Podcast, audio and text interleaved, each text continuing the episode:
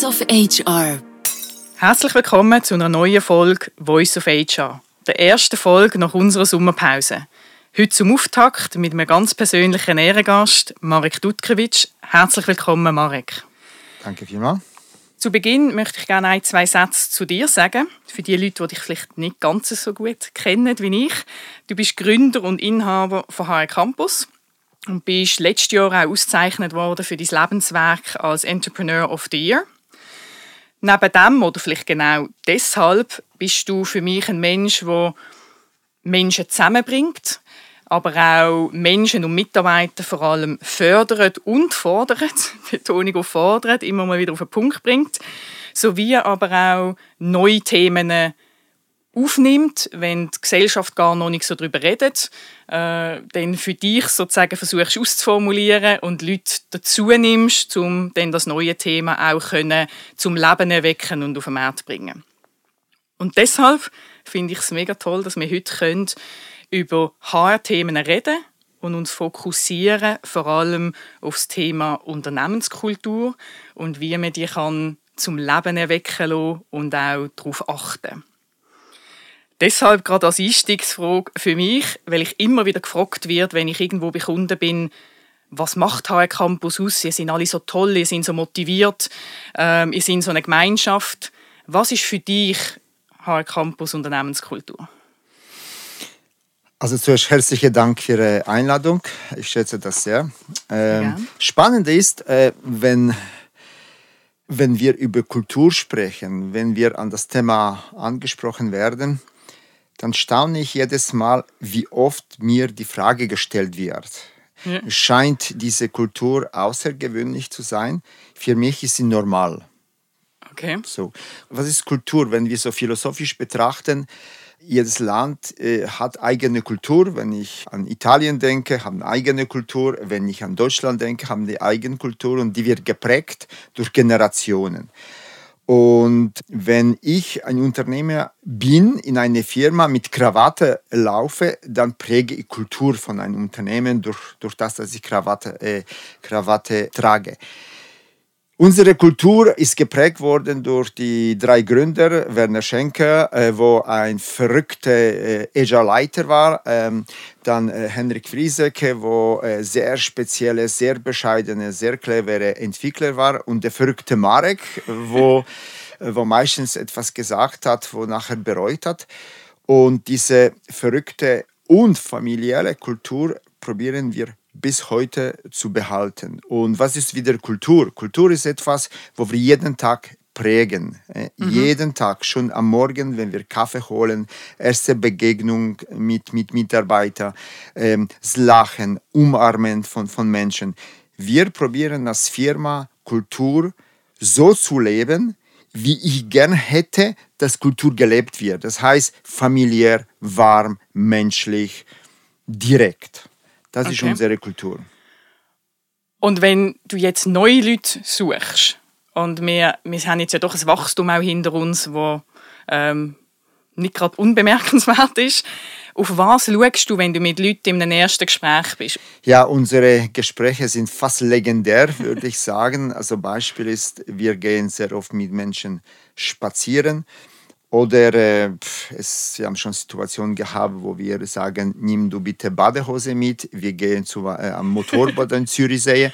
Ähm, da fängt schon die Geschichte an. Ähm, Gespräch, Bewerbungsgespräch ähm, ist etwas, wo beide Parteien nervös sind, wo es ein Erlebnis ist. Mhm. Und wir probieren, diese Gespräch so zu führen, dass wir, dass wir an Menschen reinkommen. Wir gehen davon aus, dass Hochschulen super Job gemacht haben. Wenn ein Hochschulabsolvent kommt mit Abschluss internationale Beziehungen, gehen wir davon aus, dass HSG super Job gemacht hat. Das stellen wir nicht in Frage.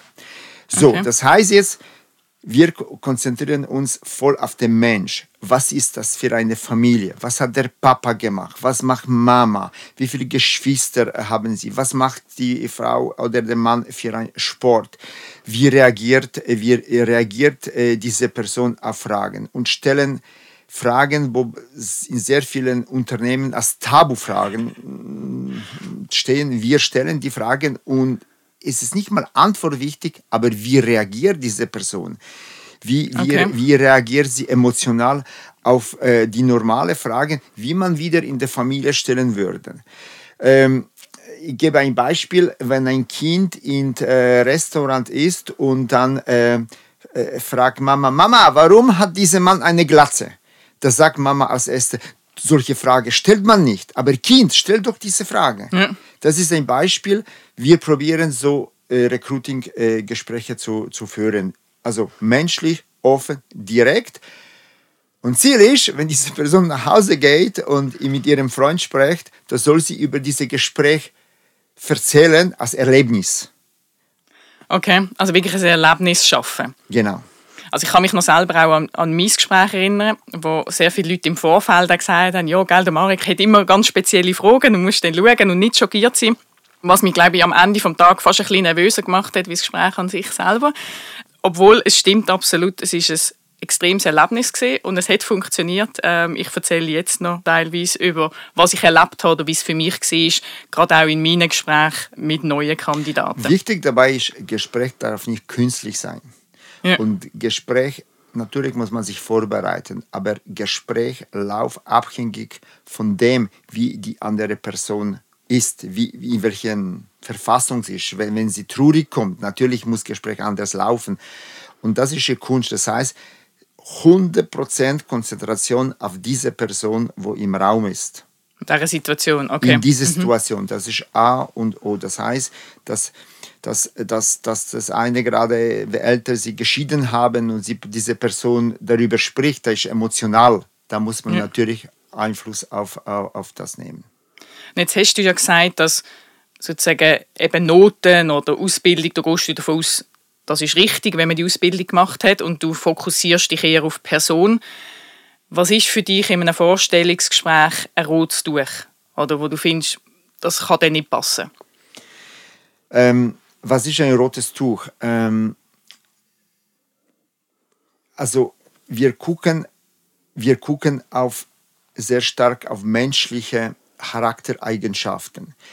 Und Person, die, die wenn ich merke, dass diese Person äh, keine Feedback-Kultur erträgt, dass sie das nicht leben will, dann ist sie bei uns falsch, weil wir leben extrem von Feedback-Kultur und Feedback-Kultur nicht von Vorgesetzten, aber in Kollegen, im Meeting, in, in, in, ähm, in Projekten, in Stresssituationen. Wir lernen jeden, jeden Tag von Feedback-Kultur und das ist für mich No-Go, wenn ich merke, diese Person will das nicht, also ist, ist eingebildet, ist nicht bescheiden, dann ist natürlich No-Go äh, No-Go für mich. Okay. Spannender Punkt. Ich hätte jetzt dort wahrscheinlich noch reingebracht, das Thema Hierarchie, so wie ich dich erlebe. Und du bist ja doch Vorgesetzter von mir sehr, sehr lang gewesen, ähm, themenmässig, aber auch führungsmässig, dass das etwas ist, wo ich von dir mitbekommen habe, dass Hierarchien nicht so relevant sind. Ja, konkret heißt es, bei uns gibt es keine Hierarchien. Äh, Das stimmt schon. Ähm, natürlich für viele ist das Neuland. Also Neuland für Studenten ist das Neuland, weil sie das nicht kennen. Sie kennen keine Hierarchie. Also ich gehe davon aus, dass sie damit umgehen können. Viel problematischer ist, wenn eine zum Beispiel von einer Bank kommt, eine Großbank, der kennt nur Hierarchien. Ähm, dann checken wir das auch. Wenn eine das will, äh, dann ist es falsch. 99% von Menschen wollen keine Hierarchien. Aber die, die es erlebt haben, die brauchen zwei, drei Jahre, bis sie ohne Hierarchie äh, überhaupt existieren können. Okay. Also das heißt, es braucht wirklich, du sagst, wenn man Leute rekrutiert, braucht es auch wirklich eine Zeit, dass sie sich adaptieren an Ja. eine Unternehmenskultur. F- äh, Das Wichtigste ist Wille. Wille. Wenn eine Wille hat dann, und dann eben von, von Fehlern, von Feedback lernen kann, ist alles okay. Wille ist wichtig, dass er sich verändern, verändern möchte. Dann geht schon. Okay. Weil es ja doch drei Jahre ist eine lange Zeit, wo sich jemand muss sozusagen umstellen oder ändern. Das muss ja doch auch von beiden Seiten können getragen werden. Ja, leider ist es so, unsere Erfahrung äh, zeigen, dass es bis drei Jahre braucht, bis Person, wo sa- sagen 20 Jahre in einem Unternehmen gearbeitet hat, drei Jahre braucht sie, bis sie, ich sage dem sorry, dass sie normal ist. In deinen Augen normal ist. In meinen Augen normal ist. Sehr gut. Wenn wir gerade so ein bisschen bei der Auswahl bleiben von neuen Mitarbeitern, jetzt machst du das ja schon über 20 Jahre. Was hat sich für dich so verändert in der Zeit? Du tust ja immer wieder meistens auch sehr junge Leute rekrutieren. Ja. Was hat sich verändert? Also hier müssen wir spalten. Wir haben Rekrutierung bei Großunternehmen. Mhm. In Großunternehmen ähm, sind sehr starke ähm, Prozesse in Form von Digitalisierung mhm. reingekommen, also zum Beispiel Videorecruiting, Assessment, mhm. künstliche Intelligenz und, und solche Sachen. Das ist eine Sache, da hat sich wahnsinnig, wahnsinnig viel verändert. Absolut. Und ähm, wenn ich einen Arzt rekrutiere von St. Petersburg, läuft es heute anders als vor 20 Jahren, weil er kommt nicht, äh, da, da wird alles äh, virtuell über, über eine Videokonferenz gemacht, wo Maschine erkennt, ob der lügt, ob der nicht lügt, ja. ob der äh, eine ganze Gesichtsanalyse, Gesichtsanalyse so, ja. macht. Es geht weiter, ähm, also Lügendetektor ist eingeschaltet und solche Sachen. Das ist eine Sache, das funktioniert und da wird man immer besser. Ähm, und auf der anderen Seite die KMUs. Mhm. Ich behaupte, die machen Gespräche genau gleich wie vor 20 Jahren. Die, okay. Da ändert sich nicht, das sind immer bei einer KMUs, eine Kleinfirma oder Startup. Was sind? Das sind, äh, das sind diese Gefühle, das Gespräch wird bei uns gemacht, wie genau gleich und wir vertrauen auf unsere Intuition bei Auswahl von, von Bewerbern und auf die Wärme. Und ich behaupte, das ist genau gleich wie, wie, wie vorher. Okay, also sozusagen das Grundgerüst ist sozusagen gleich geblieben. Ähm, was ist von, von, deiner, also von, von deiner Erfahrung oder wie, wie du auf Bewerber schaust? Hat sich dort etwas geändert? Ähm, ja, hat sich schon, äh, schon geändert. Ähm, äh, bist kritischer geworden oder, ähm, oder netter? Ich weiß es nicht. Ja, natürlich, man bringt schon Erfahrung mit sich. Was ich jetzt extrem schaue, was ich lernen müsste, ist es so auf eigene Bauchgefühl zu hören. Also okay. sehr oft, wenn man in Stresssituationen, wenn man Leute einstellt, dann, dann, dann entscheidet man mit Kopf mhm. nicht mit Bauch. Was bedeutet, ah, irgendwie wird das schon kommen. Irgendwie mache mit aus dem irgendwie ein, ein toller Projektleiter. Aber Bauch sagt nein, nein, das wird nicht funktionieren. Und wenn mhm. man mit Verstand entscheidet, zu 99 Prozent läuft es schief nach einem Jahr. Das ist Punkt 1. Punkt 2, was wir merken, es muss ein Mensch äh, zu unserer Kultur passen. Wenn mhm. mein äh, Bauch sagt, nein, der passt nicht zur Kultur, dann, dann egal wie stark diese Person gebraucht wird, lieber nicht einstellen, als er falsche Kultur äh, bringt und deine eigene Kultur, dein Werk zerstört. Und das gibt es. Wir haben leider Erfahrung gemacht, es kommt eine Person und die ist immer unzufrieden. Die, die, die, die, die kommt nie zum Fliegen. Und was passiert? Das strahlt auf unsere Mitarbeiter und hast du kollektive Unzufriedenheit. Dann, das heißt, entscheiden mit mit Bauch, auf Gefühl, auf Intuition zu hören. Okay, also wirklich eher Intuition, wie das jemand fachlich 100% passt, wenn es gerade ja. oder dringend sozusagen jemand gesucht wird, nicht einfach sozusagen jemanden einstellen, sondern wirklich das Bauchgefühl passend ist. Ich gebe hier ein Beispiel, genau so ist es. Wir, wir geben, äh, ich gebe ein Beispiel. Wenn wir eine eine junge Frau, Hochschulabsolventin anstellen. Und die ist, die ist fein, die ist warm, die ist, die ist äh, äh, weiblich. Und, und sie macht Fehler bei einem Kunde. Mhm. Der Kunde verzeiht ihr das, weil sie hat menschliche Aspekte. Wenn sie top ist, wirklich top, aber passt nicht kulturell, da will der Kunde auf der Fälle pocken und sagen, hey, ich, ich will das nicht, ich, ich, fordere Geld und so weiter. Das heißt, die menschlichen Aspekte machen sehr viel aus. Okay. Würdest du etwas ergänzen, wenn, ich, wenn wir jetzt sagen, ein Startup oder einfach ein anderes Unternehmen fragt dich nach deinem wichtigsten Tipp? Was würdest du ihnen raten, also wie sie vorgehen beim Rekrutieren? Also ich habe zwei, drei Prinzipien, wie schon gesagt, auf, ähm, auf familiäre Verhältnisse mhm. schauen. Ähm, dann, ich hätte, ich hätte Tipp gegeben, guck probiere Menschen einzustellen, die irgendeine Art Persönlichkeiten sind. Okay. Persönlichkeiten, das kann zum Beispiel Sport sein, das kann Musik sein. Ähm, irgendetwas, zum Beispiel in Japan wissen wir, in, ähm, in Geschäftsleitung in Japan werden nur Leute eingestellt oder vor allem in den wichtigsten Unternehmen nur die schwarze Gurt haben in, in, ein, in eine Kampfsportart. Kampfsportart. Oder, ja, oder warum? Man weiß warum. Die Menschen haben gelernt zu kämpfen, die haben gelernt Schläge zu, zu empfangen und wieder in zwei Sekunden auf den nächsten Schlag bereit zu sein und andere zu motivieren. Und äh, das ist so genial. Vielleicht müssen wir in Europa, in der Schweiz das nicht machen, aber wenn ich ein, äh, ein Mensch anstelle, wo zwei Medaillen hat, in, in zum Beispiel in Turnen, er, er, hat bewiesen, der kann kämpfen, der steht ja. auf, wenn er Niederlage hat. Da hätte ich äh, zu einem Startup äh, Tipp gegeben, guck auf diese Eigenschaften bei Menschen. Okay. Und wenn wir es jetzt beziehen, gerade auf ein sehr schnelles Wachstum, weil das ist etwas, wo ich auch immer wieder darauf angesprochen wird. Ähm, ich habe selber vor glaub, knapp drei Jahren bei HR Campus gestartet. Dort sind wir kurz über 100 Mitarbeiter gewesen. Jetzt sind wir bei 200. Mhm. So ein schnelles Wachstum ähm, können zum einen die richtigen Leute finden, gerade wo du jetzt gesagt hast, oder nicht ähm, irgendjemand einstellen, sondern wirklich aufs Bauchgefühl schauen. Andersrum aber auch, wenn wir vielleicht auf die Einstiegsfrage so ein bisschen zurückgehen, die Kultur zu behalten? Ja, der, der schwierig, größte Schwierigkeit ist, dass wir diese Kultur und Recruiting-Kultur nicht so schnell reinpflanzen können bei diesen Mitarbeitern, also Teamleiter. Das können ja. wir, das funktioniert einfach nicht. Das braucht etwa fünf Jahre, bis, bis die Leute das, bis die Leute das äh, in, in Blut haben. Das bedeutet, Rekrutierung ist Managementaufgabe.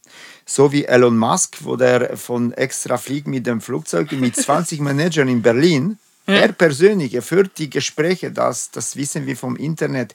Er macht das gut. Er holt die besten 20, 30 Manager. Er ist ihm wichtig, dass in diese Fabrik die Menschen gewählt wurden, die zu seiner Kultur passen. Nehmen wir Beispiel ja. äh, von, von ihm. Aber wir machen es genau gleich. Okay, spannend, sehr wichtiger Punkt.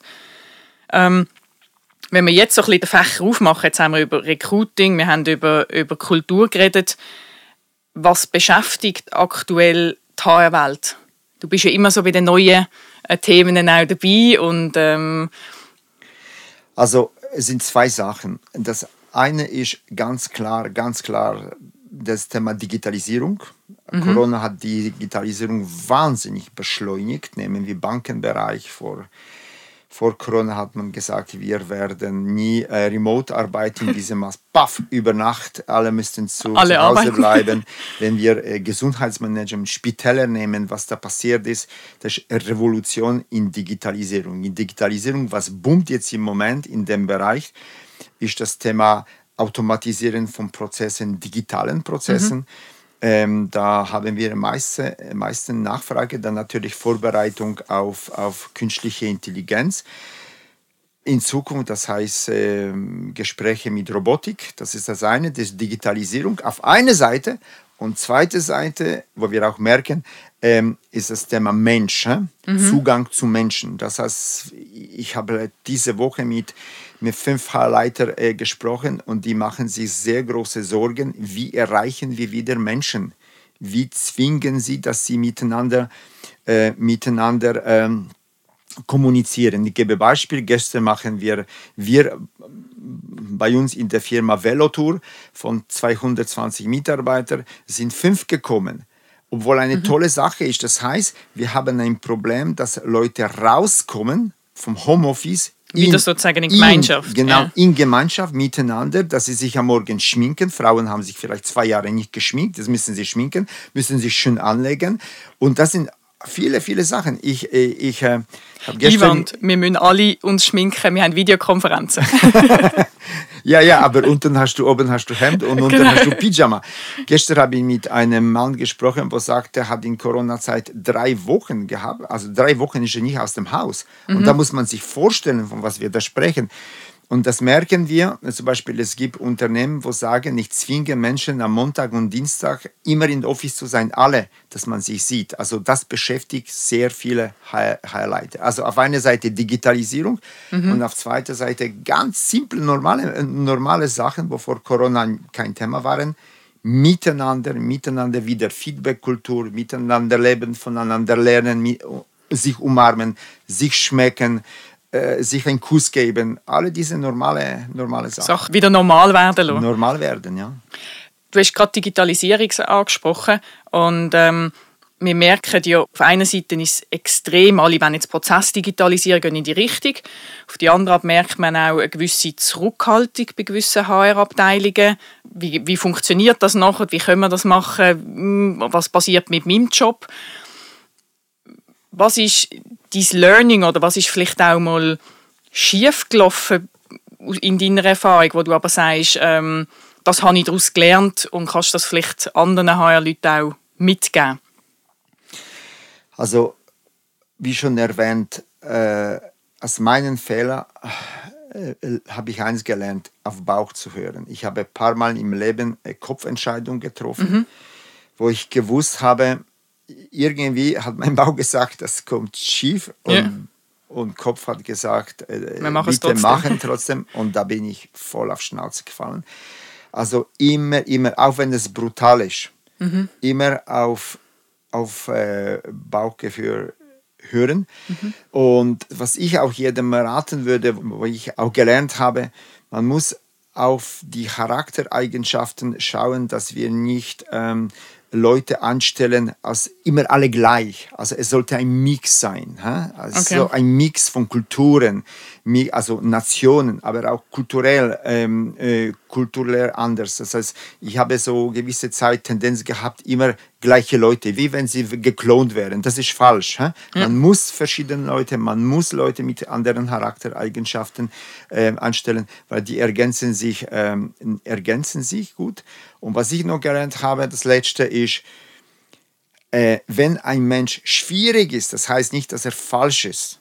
Der ja. kann schwierig sein, aber auf jedem Klavier muss man spielen können.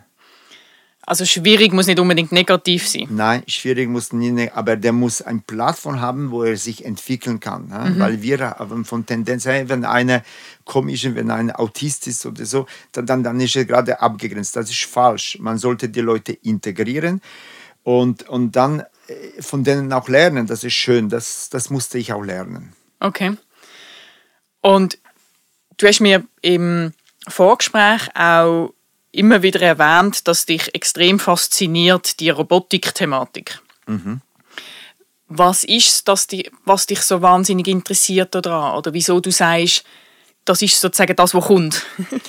ja, also meine Prognose ist in 2025, das heißt genau in drei Jahre, drei Jahre. Wir sind jetzt vier, 21, vier Jahre. So genau vier Jahre, also sogar früher, mhm.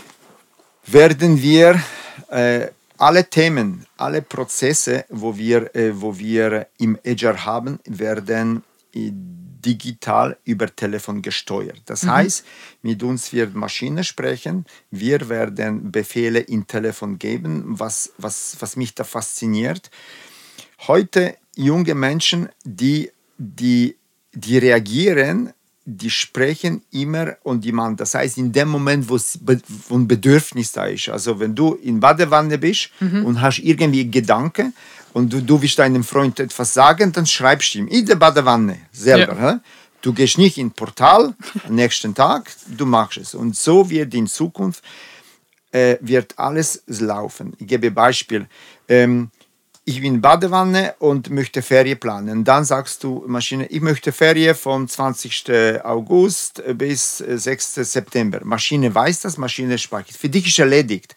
Du musst nicht daran denken, nächsten Tag äh, in ein Portal, also zuerst Portal finden mhm. und im Portal das angeben. Oder du sagst, ich bin unzufrieden mit meinem Job, ich möchte etwas anderes. Du sagst on demand gerade, was du denkst. Dieser Moment und unsere Erfahrung äh, zeigen, wenn der Mensch sich notieren muss, nächsten Tag muss er diese Ecke in IT finden, wo er diesen Befehl gibt, Meistens vergisst er, macht es gar, gar nicht und, und ist mhm. demotiviert. Das heißt, das wird entfallen. Das fasziniert mich. Junge Menschen machen das heute, äh, heute äh, schon. Ähm, das ist das eine. Das heißt, wir werden sehr starke Digitalisierung ähm, erleben. Das ist logische Digitalisierung auf einer Seite. Und zweite wird riesige Herausforderung sein, mit Menschen zu sprechen, Menschen zu fühlen. Das okay. wird, das, wir werden wie Schere erleben. Ja. Ähm, das sollte man nicht vernachlässigen und, und der Gespräch, sich Zeit für Gespräch auch äh, nehmen. Also je mehr eigentlich digitalisiert wird und automatisiert wird, dass wir uns wieder die Ruhe nehmen und die Zeit nehmen, um persönlich mal miteinander reden genau. und auch etwas vom anderen erfahren. Genau, weil die wir machen, speziell in der Schweiz und speziell in Deutschschweiz, sage ich ganz, machen das total schlecht. Die okay. sind Weltmeister, Weltmeister, wie wir diese Zeit, wo wir gewonnen haben mit Digitalisierung, zerstören, weil wir nächste Aufgabe immer schneller machen. Wenn ich jetzt äh, Sitzung in Berlin-Zollner mache, mhm die gleiche Projekt läuft total anders mit, mit Italienern. Oder wenn ich jetzt in Geneva bin, bei einem Partner, die haben andere Feeling, mhm. äh, was, was Zeit angeht. Und da kann ich von, von denen sehr viel lernen. Wir sind Weltmeister in äh, kaputt von unserer Zeit, wo wir gewonnen haben. Und das müssen wir lernen. Und das ist ein Lernprozess, das wir Aufgabe von HR Ruhe reinzubringen und, und Lachen bringen in operative ähm, Ablauf. Und mhm. zum Beispiel hier ein Beispiel, wir nehmen unsere Kunden in unsere Agile Vision Center drei Tage, vier mhm. Tage in die Berge, wir träumen mit denen. Und das ist so geniale Zeit. Jedes Mal, wo wir gemacht haben, jedes Mal, wo wir Projekt gemacht haben auf 2000 Meter oben, dann erzählen Kunden ein Jahr davon, wir waren schneller, wir haben gelacht, wir haben Sport gemacht, wir waren wandern mit den, mit den Kunden, wir haben Zeit gewonnen. Mhm und wir haben das mit Freude gemacht. Das ist Schere auf einer Seite Digitalisierung, mhm. auf der anderen Seite Mensch nicht vergessen. Ja? Mensch, Freude, Freude und sich Zeit geben für, auch für Denken. Also Zeit eigentlich nicht gewinnen, um noch effizienter und noch schneller zu werden, sondern Zeit gewinnen, dass man wieder zusammen kann verbringen, kreativ sein, genau. den Menschen kennenlernen ja, und das ist, das ist, wenn ich jetzt Aufgabe geben würde, in Agile Leiter in Deutschschweiz hätte das als wichtigster Punkt genommen. Das ist gerade ein sehr gutes Schlusswort. Wir haben heute über verschiedene Themen geredet. Wenn ich jetzt zusammenfasse, was für mich so das Wichtigste war, ist ähm, der eine Punkt, du sagst absolut ähm, bei neuen Mitarbeitern und Kultur auf das Bauchgefühl hören auf den Menschen hören, der vor dir sitzt und gerade im Moment da ist. Und zum anderen aber auch Digitalisierung, ja, muss gefördert werden, aber nicht den Mensch vergessen. Genau so ist es. Gibt es etwas, was du noch würdest als Schlusswort ergänzen Ja, vertraue auf eure Intuition. Merci vielmals, Marek. Danke vielmals, Alex.